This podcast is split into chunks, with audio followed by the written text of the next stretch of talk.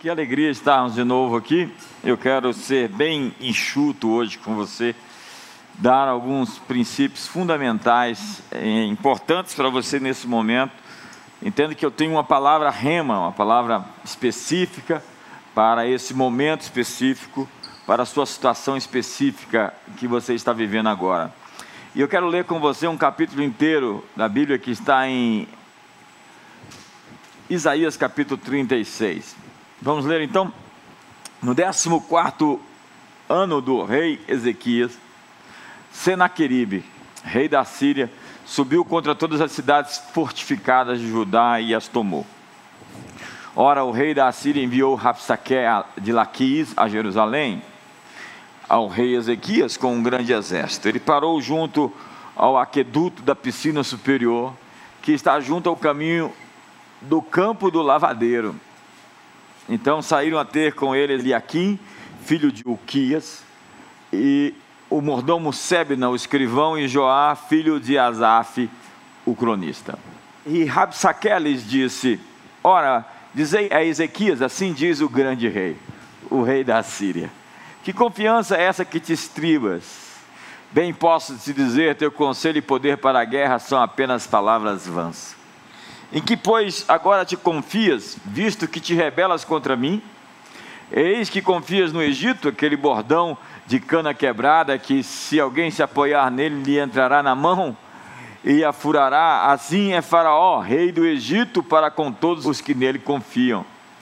Mas se me disseres, no Senhor nosso Deus confiamos, porventura não é aquele cujos altos e cujos altares Ezequias tirou e disse a Judá: e a Jerusalém, perante esse altar adorareis. Ora, pois, faze uma aposta com meu Senhor, o rei da Síria. Dar-te-ei dois mil cavalos, se tu puderes dar cavaleiros para eles. Como então podereis repelir um só príncipe dos menores servos do meu Senhor, quando confias no Egito pelos carros e cavaleiros? Porventura subi eu agora sem o Senhor contra essa terra para destruí-la? O Senhor mesmo me disse: sobe contra essa terra e destrói-a. Então disseram Eliakim, Sebna e Joá a Rapsaque: pedimos-te que fales aos teus servos em aramaico, porque bem o entendemos, e não fales em judaico, aos ouvidos do povo que está sobre o muro. Rapsaque, porém, disse: Porventura mandou-me o Senhor só ao teu Senhor e a ti? Para dizer essas palavras e não aos homens que estão assentados no muro, que juntamente convosco vão de comer o próprio excremento e beber da sua própria urina? Então Rapsaque se pôs em pé e clamou em outra voz na língua judaica e disse: Ouvi as palavras do grande rei, o rei da Síria. Assim diz o rei: Não vos engane Ezequias, porque não vos poderá livrar nem tampouco Ezequias vos falsa confiar no Senhor, dizendo: infalivelmente nos livrará o Senhor, e essa cidade não será entregue nas mãos do rei da Síria. Não deis ouvidos a Ezequias, porque assim diz o rei da Síria: fazei as vossas pazes comigo, e saí a mim, e coma cada um da sua vide, da sua figueira, e beba cada um da água da sua própria cisterna até que eu venha e vos leve para uma terra semelhante à vossa, terra de trigo e de mosto, e de pão e de vinhas. Guardai-vos para que não vos engane Ezequias, dizendo: O Senhor nos livrará. Porventura, os deuses das nações livraram cada um a sua terra das mãos do rei da Síria.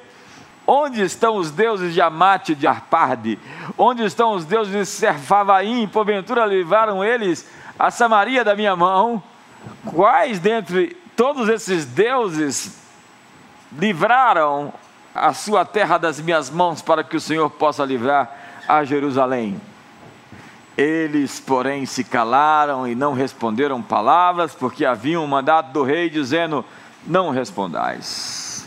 Então Eliakim, filho de Uquias, o mordomo, e Sebna, o escrivão, e Joá, filho de Asaf, o cronista, vieram a Ezequias com vestes rasgadas e lhe referiram as palavras de Rapsaque. Eu gostaria muito de ler o capítulo 37, mas eu quero te dar como lição de casa hoje, que você possa realmente ler esse capítulo 37, que vai ser a resposta de Deus a toda essa afronta. E o meu tema hoje que eu quero usar é a resposta de Deus às coisas que o diabo está falando nesses dias. Eu realmente acredito que Deus vai dar uma resposta. Deus vai dar uma resposta à afronta, Deus vai dar uma resposta ao escárnio, Deus vai dar uma resposta à infâmia. Quem dentre nós não tem sido nesses dias afrontado de alguma maneira?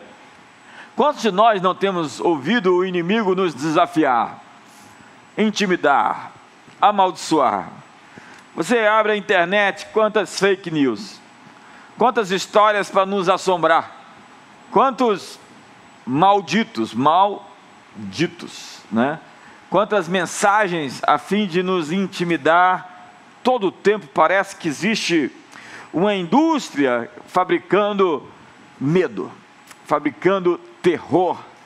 E muitas pessoas têm sido enviadas para nos dar essas mensagens. Parece que existe um clima de que se você for positivo nesse momento, você está na contracorrente. Se você não aderir à histeria, não entrar no colapso, não acreditar que tudo vai ficar ruim, você só pode ser um irresponsável. Você só pode ser uma pessoa que não vive neste mundo. E a verdade é que, como naqueles dias de Ezequias, o diabo está enviando algumas mensagens para nós. Entenda que Ezequias começou a reinar, é, ele era corregente do seu pai Acás, por 14 anos. E quando a Bíblia fala que no 14 ano de Ezequias, está falando sobre 701 a.C. Entenda que 20 anos antes, cerca de 20 anos, o mesmo rei Senaqueribe tinha invadido Samaria, Samaria, que era o reino do norte. Lembre-se, haviam dois reinos no sul, eh, Judá e Benjamim, e dez reinos no norte, naquela divisão que aconteceu no reinado de Roboão, né, quando este não quis ouvir os conselhos certos, e deu-se aquela divisão com Jeroboão. E em 722, Samaria caiu sob o domínio da Assíria. E eles são governantes cruéis. Eles, na verdade, eles são tão cruéis que eles praticavam o genocídio. Eles, na verdade, acabavam com raças inteiras. Tanto que não há registro da história do Reino do Norte como nação depois disso.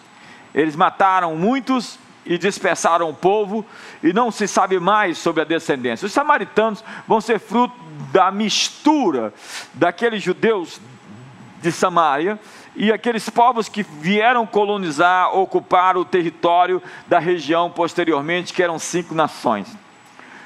Quando se trata de Laquis, ele está falando que Rapsaque saiu de Laquis para Jerusalém. Existe um registro histórico no Museu de Tel Aviv, eu estive lá, onde se mostra uma espécie de um tapete mostrando uh, a conquista de Laquis, existem pedras, existem dardos daquele momento histórico, mas incrivelmente, depois daquele instante profético, aquele momento histórico, não existe mais referências ao rei da Síria na história. Parece que houve um gap ali. Deus interviu de maneira dramática em favor do seu povo, e eu vou mostrar como. O fato é que o inimigo chega até Jerusalém com uma mensagem muito ousada. Rabsaque não é o nome de uma pessoa, senão o título de um oficial, um alto oficial da Síria. Ele ousadamente começa a afrontar todos. Entenda que a cidade estava sob um cerco. Havia um confinamento dentro da cidade, eles não podiam sair, eles não podiam se movimentar e não entrava e não saía nada na cidade. Essa prática de cercar uma cidade para vencê-la pelo cansaço era comum naqueles dias. Cercava-se a cidade até que faltasse todos os elementos necessários à vida, e assim a cidade se rendia àqueles que a cercaram. E não havia expectativas. Na verdade, eram tempos difíceis para Ezequias. E Ezequias tem ao seu lado Eliakim, que Isaías descreve como um guardião fiel dos tesouros reais. Ele tem a chave do ministério da fazenda, dos tesouros do rei. E ele é um homem apontado por Deus como um homem fiel. Ezequias tem um profeta dentro da cidade chamado Isaías. É, olha só o background, o pedigree, a envergadura deste homem de Deus que estava ao lado de Ezequias. Imediatamente, quando Rapsaque traz aquelas afrontas, ele rasga suas vestes, entra dentro do templo e Deus manda Isaías até o rei e diz para ele algumas palavras que eu quero daqui a pouco dizer para você. Mas antes eu quero dizer para você as coisas que o inimigo está dizendo para nós agora, nesse momento. Primeiro, tu não tens coragem de lutar. Está lá no verso 8. Ora, pois, empenha-te com meu senhor rei da Síria e dois mil cavalos. Se de tua parte achares cavaleiros para montar. Ele está falando, tu não tem brio, você não tem coragem de enfrentamento. Alguém disse que o valor de um homem se mede pela causa que ele defende, pelo preço que está disposto a pagar por essa causa. Para se medir um homem, então, deveria se notar a altura dos seus ideais, a profundidade das suas convicções, o escopo dos seus sonhos e a extensão dos seus sacrifícios. E o que ele está dizendo é: você não tem coragem de se sacrificar, você não tem coragem de me enfrentar. Eu vou te dar dois mil cavalos se você encontrar cavaleiros para eles. É uma intimidação, é uma ofensa, é um ultraje, é uma infâmia. A segunda coisa que ele diz é: O Senhor, mesmo Deus, me enviou para destruir vocês. Eu venho contra vocês em nome do Senhor. Acaso eu subi agora sem o Senhor? Diz o verso 10. Contra essa terra para destruir? Pois o Senhor mesmo me disse: sobe contra essa terra e destrói. Você já viu esse discurso? Onde as pessoas estão acreditando que enfermidades podem vir até nós em nome de Deus crises, divórcios, dívidas, em nome de Deus. E eu venho destruir vocês, e foi o Senhor que me mandou. É a vontade de Deus. É o que Deus tem para você. Eu vim aqui hoje lhe dizer, nessa quinta-feira, que Deus não tem enfermidade para te dar, porque Ele não faz enfermidade. Deus não tem morte para dar. Deus não tem doença para dar. Deus não tem divórcio para você. Deus não tem nada disso. O inimigo às vezes vem tentar te convencer de que ele veio com um propósito de Deus. O ladrão veio roubar, matar e destruir. Mas eu vim para vos dar vida e vida abundante. Quando o inimigo vem tentando convencer, e a palavra vir, o ladrão veio, exige uma permissão sua, uma aceitação.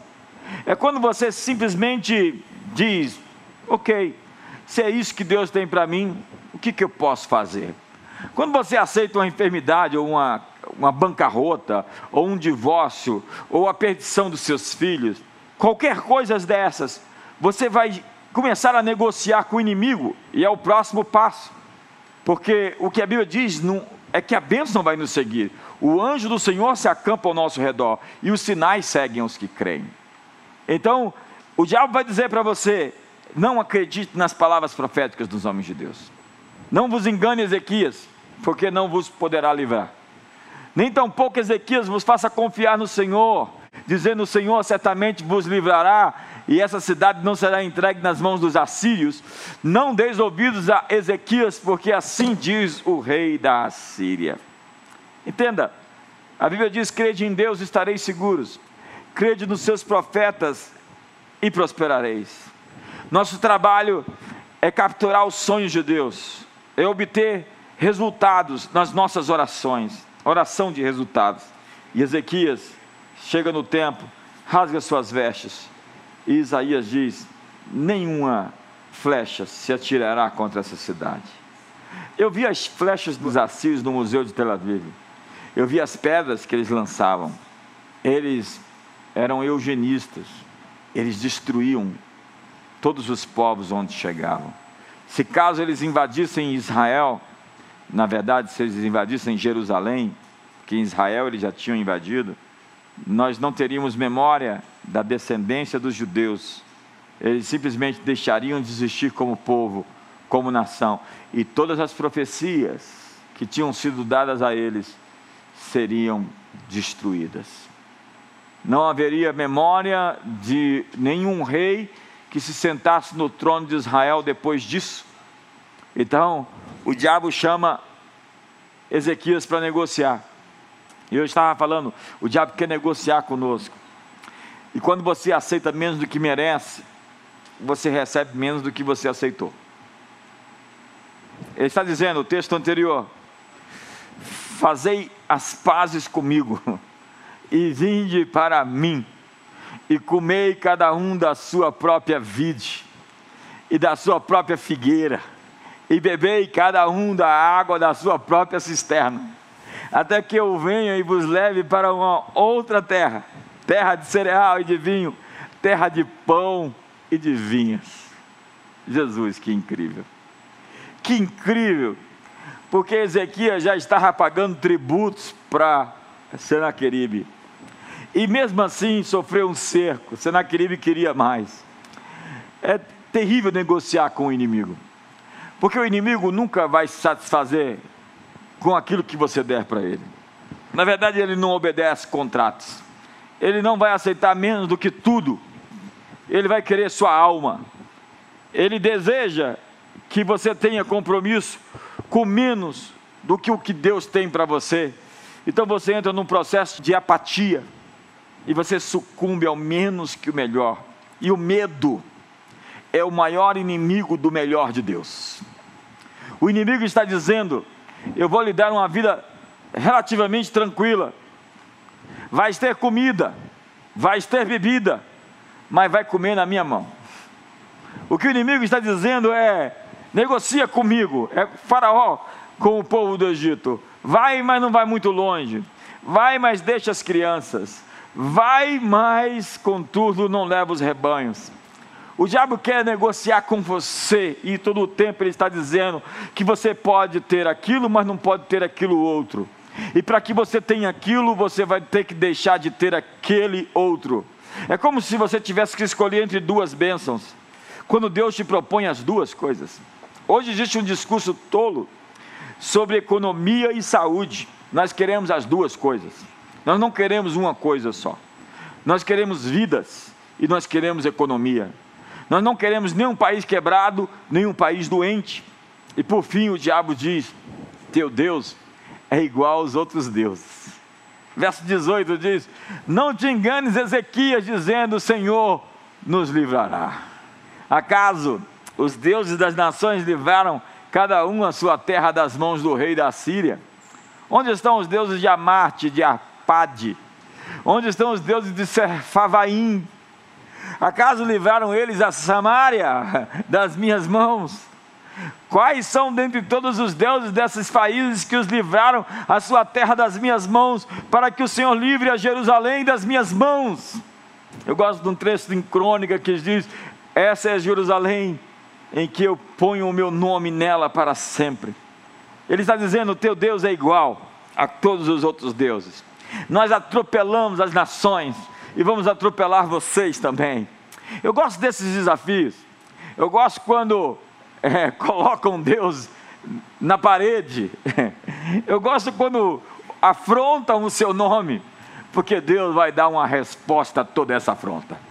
Deus vai dar uma resposta a tudo isso que tem sido dito contra ele. Deus é por nós, diz a Bíblia. Quem será contra nós? Agindo ele, quem impedirá? E como eu disse, Deus respondeu dramaticamente. Isaías é enviado para Ezequias e diz: nenhuma flecha vai ser atirada nessa cidade. Eu entendo que Deus vai dar uma resposta à nossa cidade, Brasília. Eu entendo que Deus vai dar uma resposta para o nosso país, o Brasil. Eu entendo que nós vamos despontar e todas essas afrontas, fake news, notícias, medos, rapsaqués, senaqueribes, eugenia, engenharia social, todas as coisas que o inimigo está pretendendo fazer contra nós, dizendo: teu Deus é igual, as religiões são iguais. Na verdade, não existe diferença entre Jesus e os outros mais. Deus vai responder a tudo isso. Ezequias pega a carta do diabo, leva diante de Deus e chora, e diz: Deus responde. Talvez você tenha visto essas notícias, pegue a sua carta, talvez seja digital.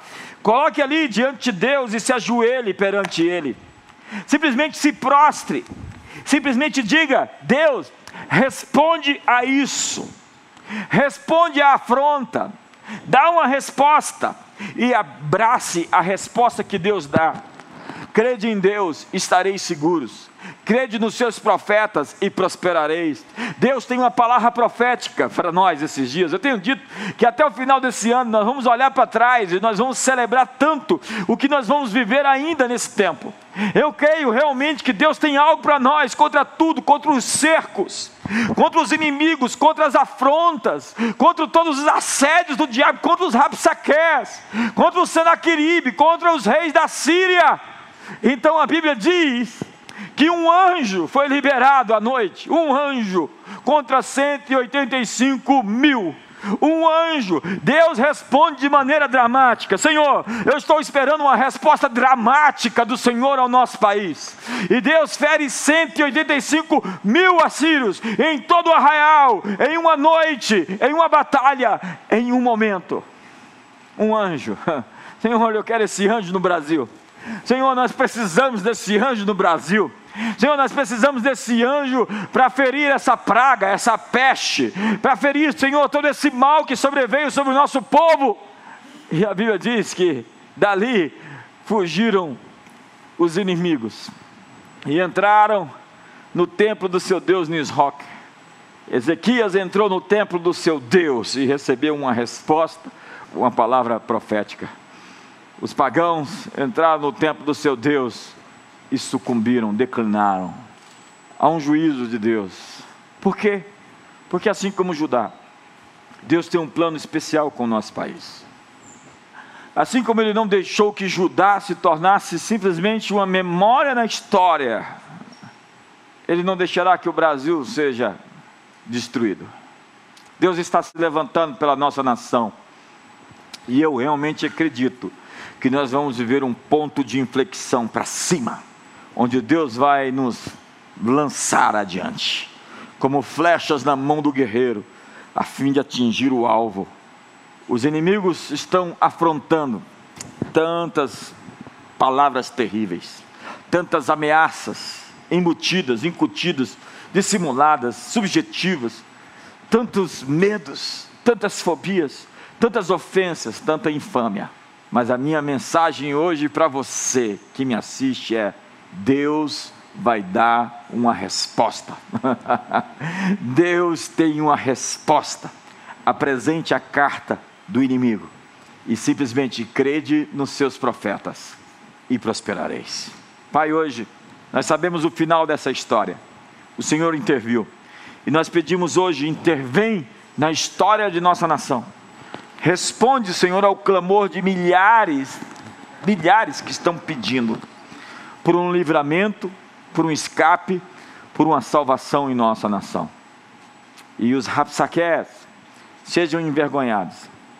Aqueles que ameaçam, vou colocar o meu anzol no teu nariz e vou te puxar. Você vai comer o seu próprio esterco e beber a sua própria urina. Quanta afronta, Senhor.